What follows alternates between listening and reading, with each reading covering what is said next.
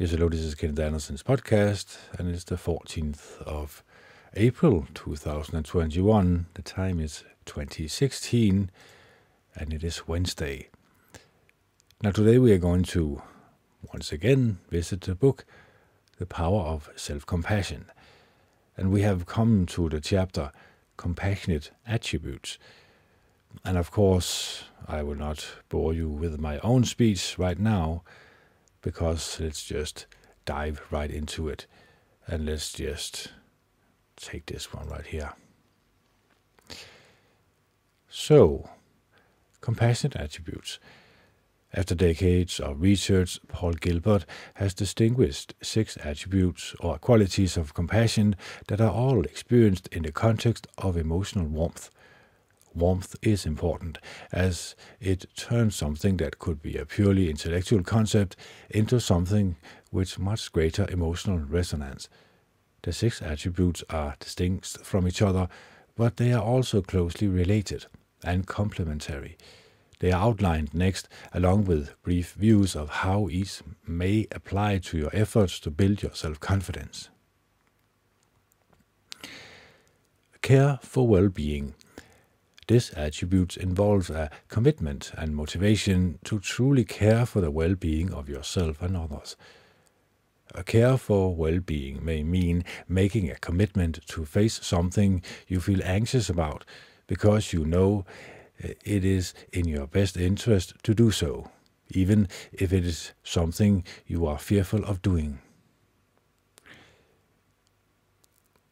Sensitivity to, to distress let's just take the one first here care for well being. It's, of course, very important that we uh, take care of ourselves, that we are committed and motivated in order for us to reach our goal and our full potential. But it can also mean that we have to face uh, some anxieties within us uh, in order for us to achieve the best results, uh, to achieve a sort of like uh, more self confidence. Because if we want to have more self confidence, we need to face our anxiety. And we need to overcome our anxiety also. Let's, take, let's just take the next one sensitivity to distress. Sensitivity to distress involves noticing when you or others are distressed or experiencing difficult emotions. It also involves being open to such things so that you notice them. The fact that you are reading this book suggests that you have noticed you are experiencing some difficulties with self confidence. However, it is important that this sensitivity be coupled with warmth so that hostile thoughts, such as, I've got to pull myself together, slash, sort myself out, turns into nurturing ones, such as, I'm having a difficult time, and it would be helpful if I acknowledged this and took steps to help myself. Sympathy. Sympathy is the ability to be moved by your situation or that of others and connect with the pain being experienced. Sympathy is relations to difficulties with your self confidence may involve recognizing the following with warmth. This is hard and it is understandable that I struggle in this way. Empathy. Empathy allows us to think about the nature of our minds and those of others. It allows us to see things from different perspectives and, in the context of our difficulties, think about what we or someone else may need. In relation to your self confidence, empathy may help you work out exactly what you need at a specific point in time. This, of course, is similar to care for well being. Non judgment. Non judgment involves understanding that human beings are complex. It is about not condemning things that occur in our lives and in our minds or that occurs in those of others. This is in contrast to being judgmental, which is often associated with shame and criticism of ourselves and others. Non judgment does not, however, mean being detated, sorry, detached, Remember, all of these attributes are experienced uh, within the context of warmth. Hopefully, after reading the material outlined in chapter 1 through 3 and making sense of your experience in the chapter number 4, you will now be able to view yourself as a human being who, like many others, struggle with certain, with certain things. Viewing yourself in this way helps reduce self criticism and shame while also increasing the non-judgmental warmth in relation to the things that has happened to you and the situation you find yourself in right now. Distress tolerance. Distress tolerance involves feeling difficult emotions despite an urge to suppress them or push them away. Such emotions may include anxiety, sadness, anger, jealousy, or guilt, Although at times it may be important to keep our emotions in check, it is apparent that we do not do this all the time, as this is widely considered to lie at the root of many psychological difficulties. In relation to your self confidence, being able to tolerate the stress involves acknowledging the emotions you feel and giving them space. It may involve restricting the urge to avoid a problem and lead you to feel the fear and do it anyway. Skills of the compassionate mindset. In addition to compassionate attributes, the compassionate mind approach also distinguishes a number of skills, or things that you can learn to do, to help harness and maintain the compassionate mindset. These skills are closely related to each other. Compassionate understanding. Practicing compassionate understanding involves understanding the reasons we are as we are and the situations we subsequently find ourselves in. It involves being supportive of ourselves and others. Compassionate imagery. When we are anxious, it is very easy to generate frightening images in our minds. Images from the past or from the predicted future maybe in the moment, we experience self critical images. Compassionate images are supportive, understanding, kind, and encouraging, and can help or and can be used to help us. Compassionate attention. Compassionate attention allows us to recognize at times when things went well, or maybe when things didn't, but the situation turns out okay anyway and to learn from this. It also helps us to focus on things in a way that helps balance any negative, uh, sorry, negativity we may perceive or experience. Compassionate motives. Compassionate motives directs you towards things that enable you to flourish in the long term, supporting your well-being. Compassionate motives can also be experienced in relation to others. Compassionate behavior. Compassionate actions emerges from compassionate motives and involves our behaving in a way that is beneficial for our own well-being and that of others. Compassionate emotions. Feeling of warmth, support, kindness, and a sense of connectedness are all compassionate emotions how compassionate attributes and skills fit together. Imagine a six-legged stool. Each leg would represent one of the six attributes of compassion. Such a frame would provide a solid and strong base. Remove any of the legs and the stool would still be stable, but a little less so. Now imagine that the stool seat, sorry, the stool seat is made up of a thick six-way chain weaver each stand representing one of the compassionate skills. These attributes and skills are integral, integral to buildings and maintaining compassion. Sorry, these attributes and skills are integral to building and maintaining compassion.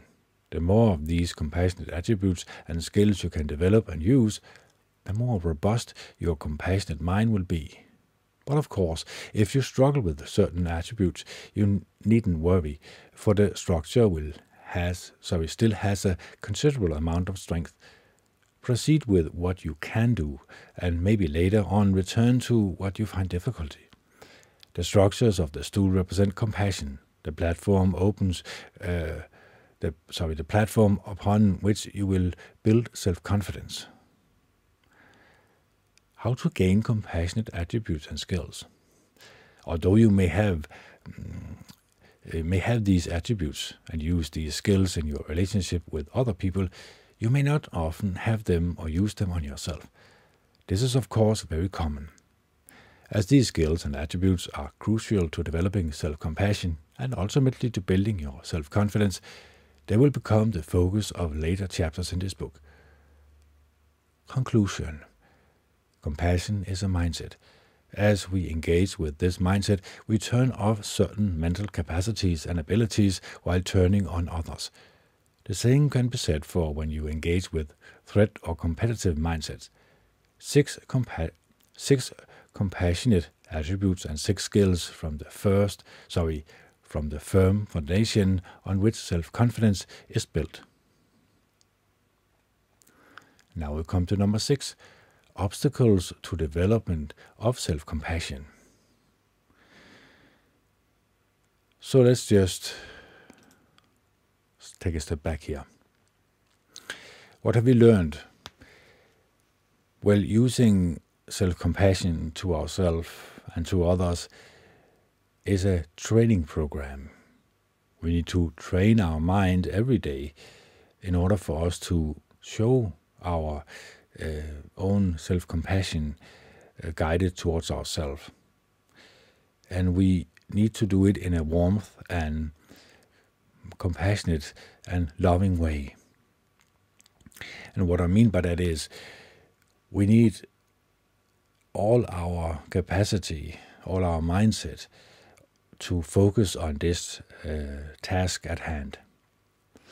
So we cannot allow our mind to wander off, cannot allow our mind to to be occupied with anything else, meaning that if you occupy your mind with the garbage can that we all have, you are not going to allow yourself to develop a compassionate mindset over to yourself and to others. Uh, what I mean by that is, if you look at violent video games, violent movies, movies who portray people's bad behaviors as something that you can allow yourself to be entertained by, also the ad, the social media, Facebook, Twitter, Instagram, and also the uh, media that constantly lies to you and tells you what to fear and also tells you the solution to your problems is not something that you should allow yourself to occupy your mind with. If you want to have a compassionate mindset towards yourself and others. So you need to be aware of the fact that you can be affected by negative emotions coming from outside. So being aware of it uh, actually can make you uh, take action to uh, counteract this. And once you counteract it, once you are aware of the fact that you are, and I am also being affected in a negative way, my emotions are, from things that I have control over, meaning that I can control what I put through my eyes and ears. So let's just take advantages of that.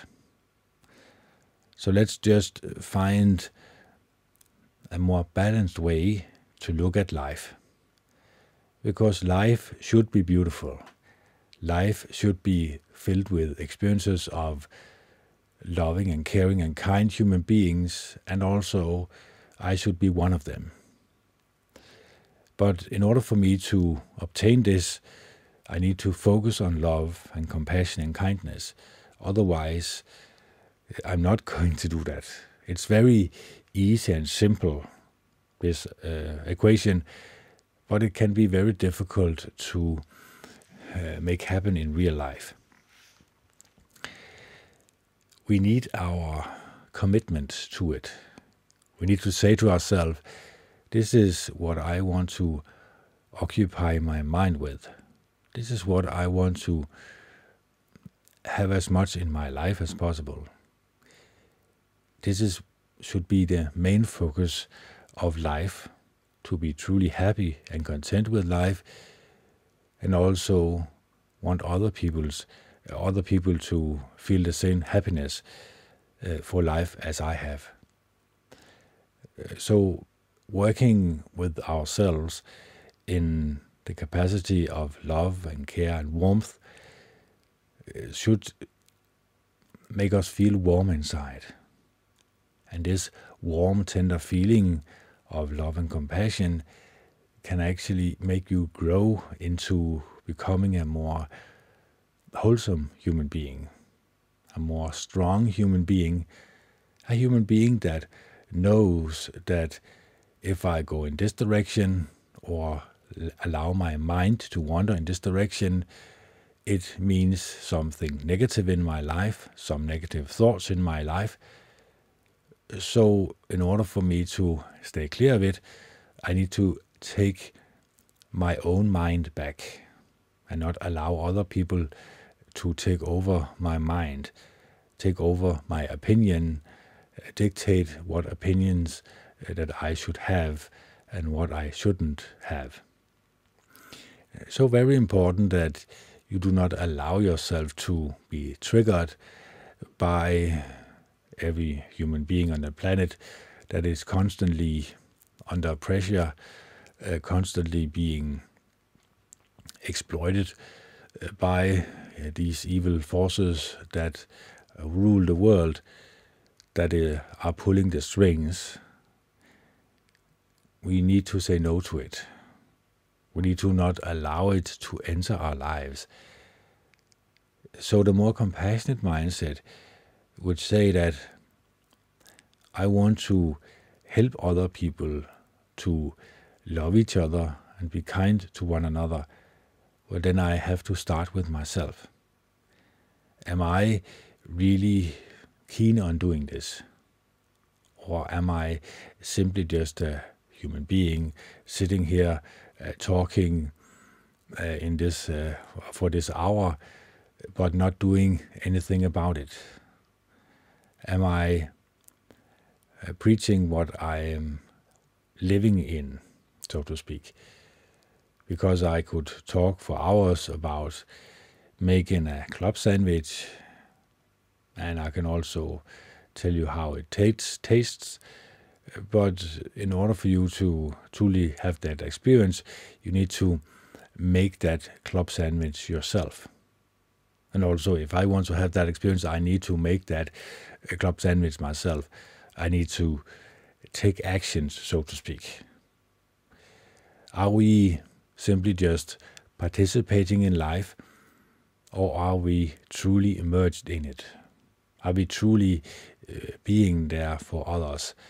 besides ourselves? Are we truly thinking and caring about other human beings?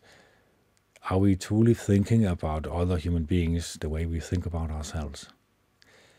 So these are very important questions and can be a great help in order for us to achieve this mindset of love and compassion, not only towards ourselves, but also towards others. And we also need to be aware of the fact that we humans uh, tend to go up and down in uh, our moods.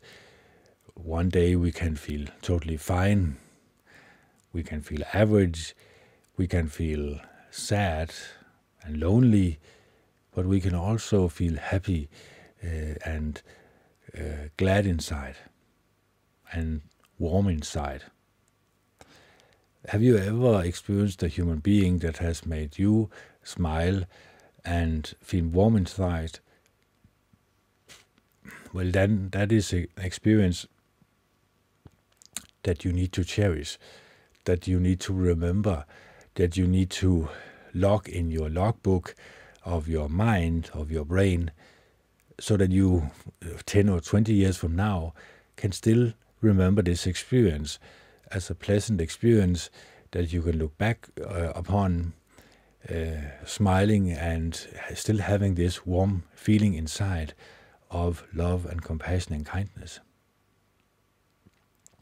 So we need to be aware of the fact that our mind can wander, but we can also take uh, back our mind so that we are no longer under mind control. Because I believe a lot of people, including myself, simply just allow life to happen. I'm not really wondering uh, or worrying about uh, anything. And of course, that can also have a, a pitfall. So we need to be aware of the fact that we cannot simply just be happy and go lucky all the time. We also need to think about the consequences of life, the consequences of being alive. What impact am I having on the world? Am I a human being that has a positive impact on life and the world around me? If we can conclude that, well, then we can look at our day and allow ourselves to have a good and deep sleep, knowing that we have done anything and everything in our power to show love and compassion and kindness towards every human being that we meet in our lives. So these are the questions that we can ask ourselves. And once we have asked ourselves this question, then we can also ask ourselves questions like, do I have true friends in my life?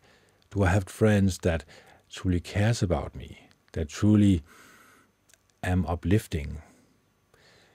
Am I surrounding myself with friends that truly love me and truly care about me?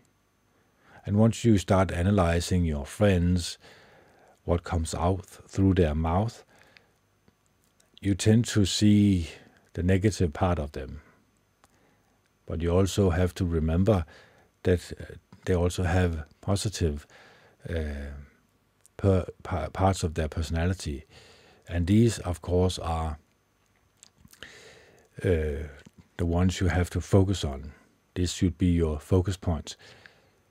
In order for you to uplift them, you need to focus on the positive uh, personality traits of every human being that you meet. So this can be a bit of a challenge, but it can also be a bit of a fun challenge. Can you find the positive attributes of other human beings and can you encourage it? Can you uplift them? Can you try to focus on their positive attributes, their love and compassion and kindness that I believe every human being wants in their lives? Can we focus on the more positive things of being alive? So I would say yes. It's not very easy, but it is worth the effort. So making an effort in this direction can uplift you and can actually make you a more content and happy human being that constantly feels this warm feeling of truly happiness and truly eternal love inside. For love and compassion is what we need in the world, what we need to manifest in ourselves, but also try to manifest in others. So, this is part one of this podcast where I simply just analyzed what I read. And of course, part two is also focused on this book. But let's just take a small break and I come back with part number two.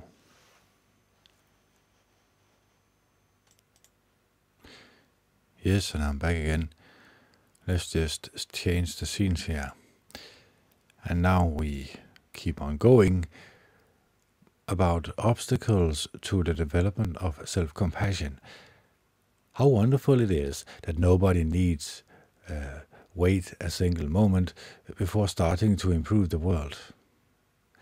Many of, of us have no problem with being compassionate to others, but accepting compassion from others and practicing self compassion can be a different matter. This can be ultimately interfere it can ultimately interfere with building self confidence. The biggest obstacles preventing us from accepting compassion from others and exercising self compassion are the view and thoughts we may hold about compassion and about ourselves. Emotional and environmental obstacles can also be very powerful. For example, feelings of self compassion may bring us up difficult and seemingly surprising emotions and memories that can interfere with the work involved in building self confidence. You may also find that people who are close to you resist changes you are attempting to make, maybe because they have gotten used to seeing you in a certain way. This chapter will look at some of the obstacles to self compassion and their potential origin.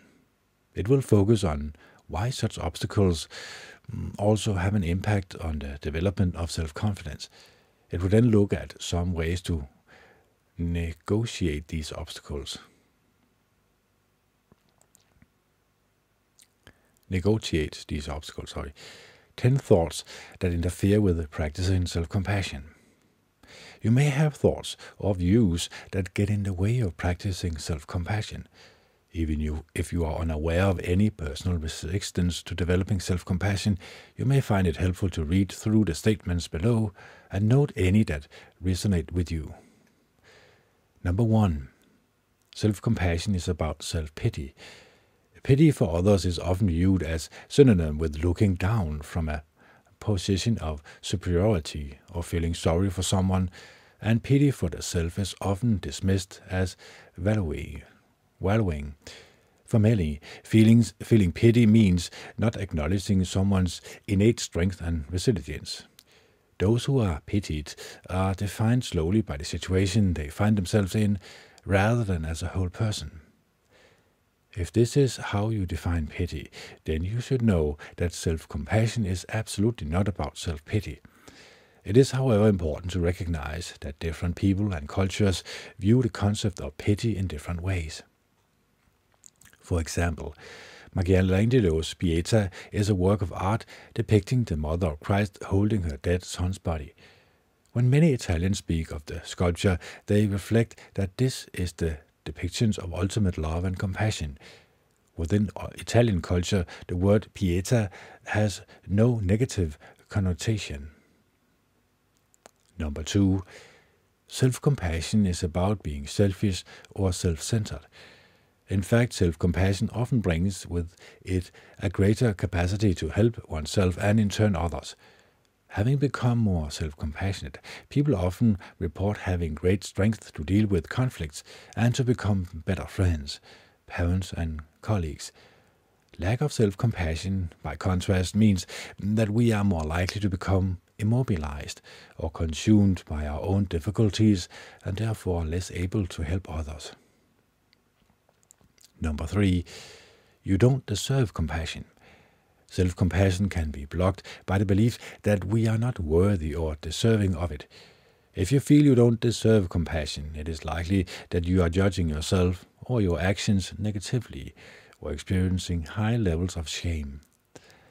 As previously discussed, this can undermine the development of your self uh, confidence. If you identify with this, hopefully the work you did in chapter 4 developing an understanding of your journey and the situation you find yourself in now will have helped you address this belief. Later, you will use the compassionate imaginary or imagery to help you review your form- formulation from chapter 4. And sense of being undeserving can also become the focus of compassionate alternate thoughts worksheets and compassionate letter, letter writing, which will be covered later in this book. For now, however, it may be helpful to think of your own sense of being undeserving of compassion as a fear that is challenging but not overwhelming. Encourage yourself to take things on small steps at a time. Ask yourself, what aspects of compassion don't I deserve? And start with the aspects of compassion that you feel you deserve. Begin slowly. As you work on specific areas, you may find that self compassion may be a good thing without the drawbacks you predicted.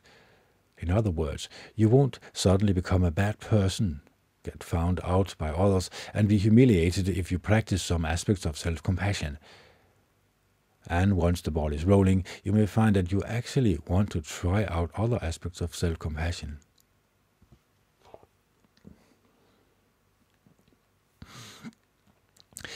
If you feel underserving really is tripping you up, there are two further things you could try. First, you may want to ask someone else if he or she thinks you deserve compassion.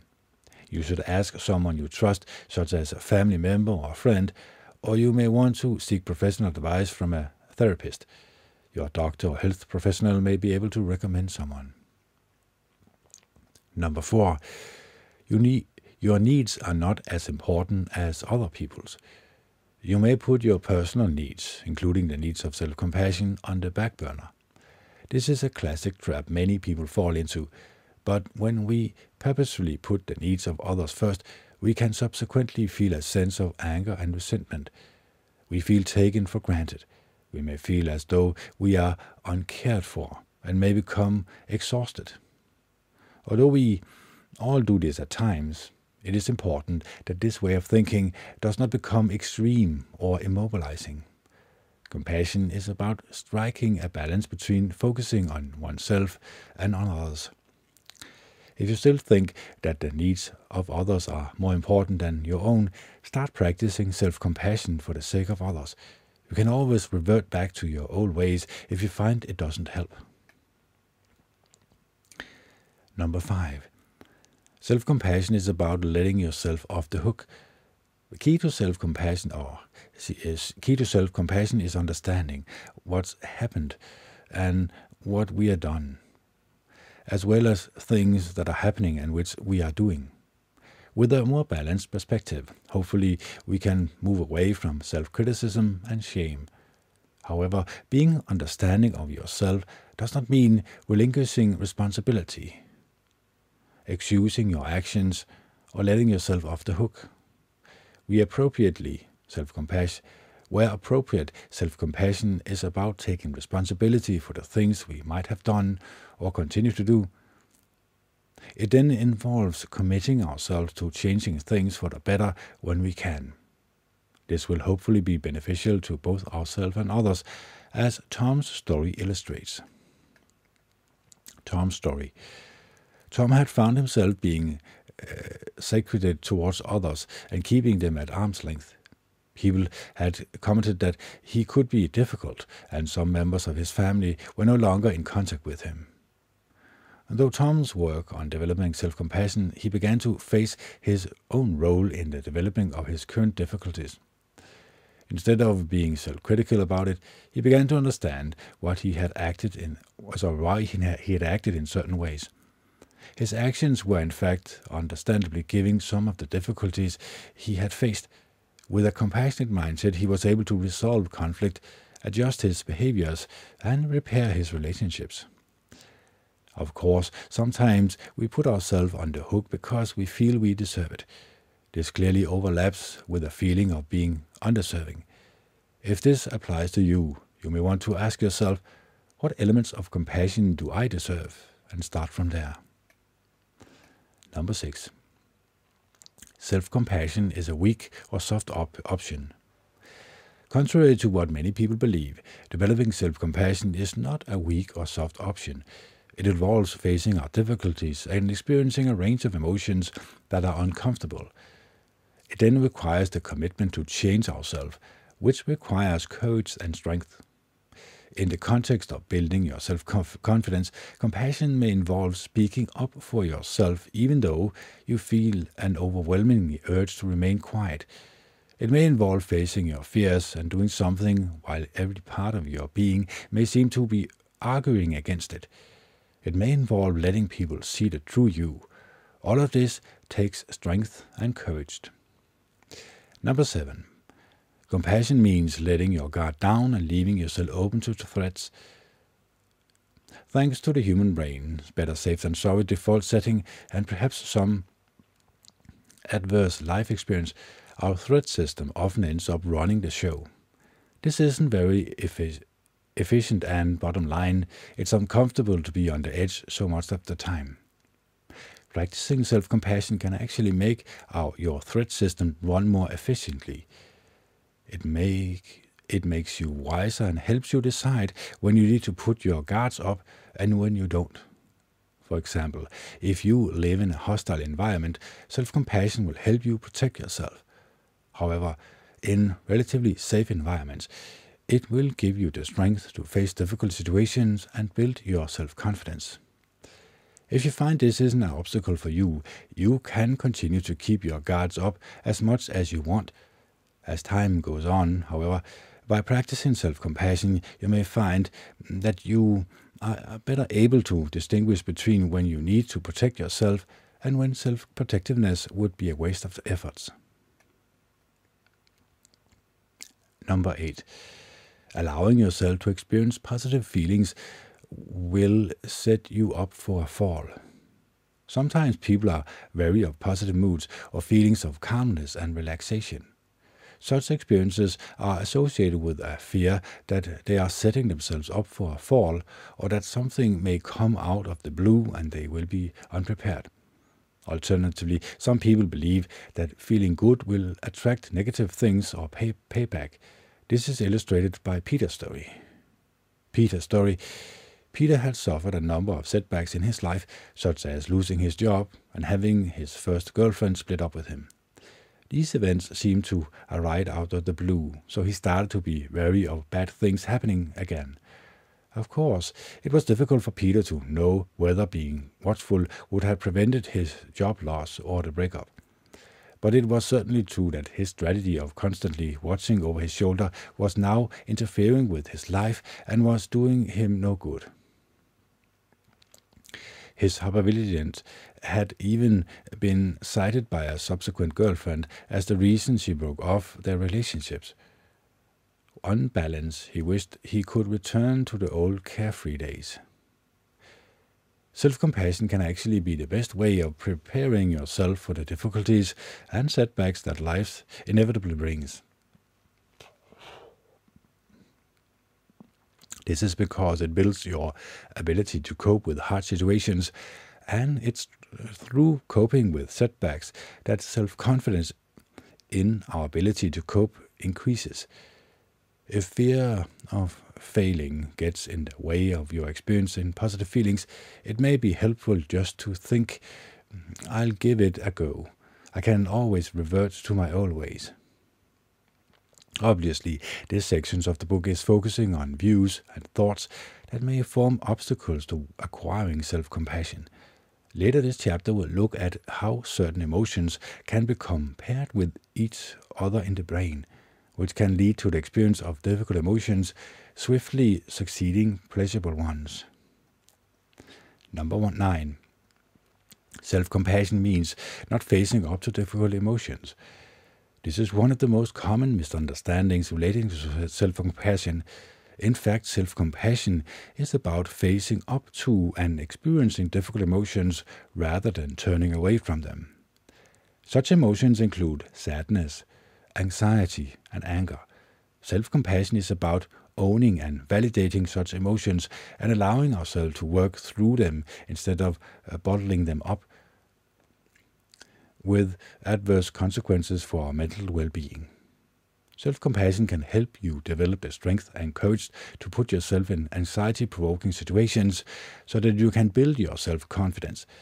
If you wait until you feel confidence enough to do something, you may be waiting a long time. Often we need to act first to start feeling self confidence.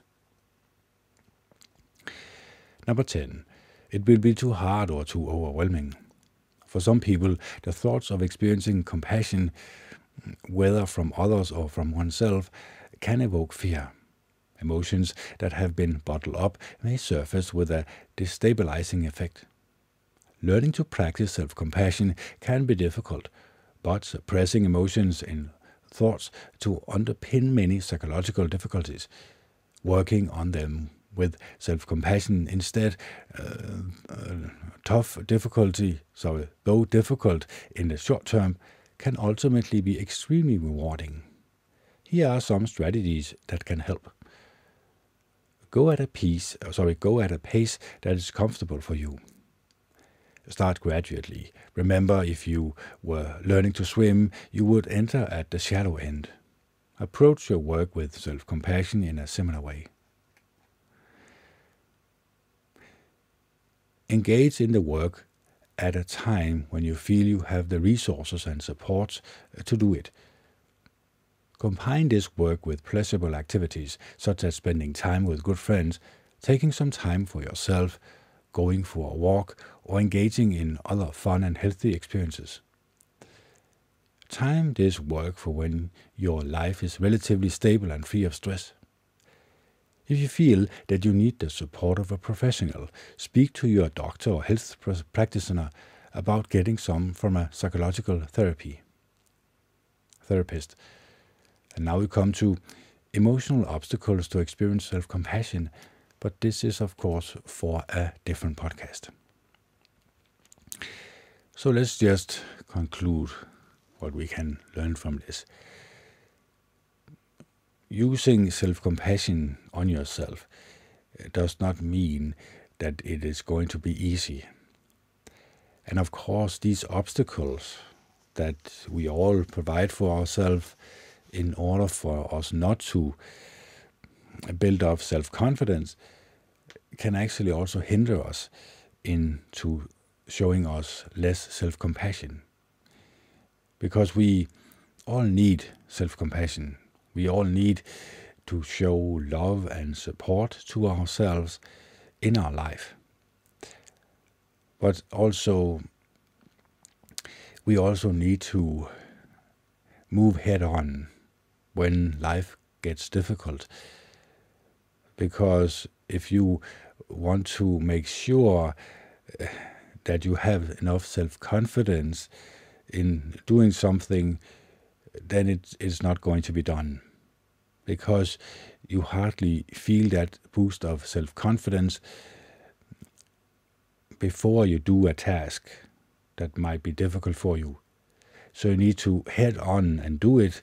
And once you start doing it, you get a boost almost every time of self confidence. And this self confidence can actually boost your own compassion towards yourself so that you start working on your thought processes, you start working on yourself.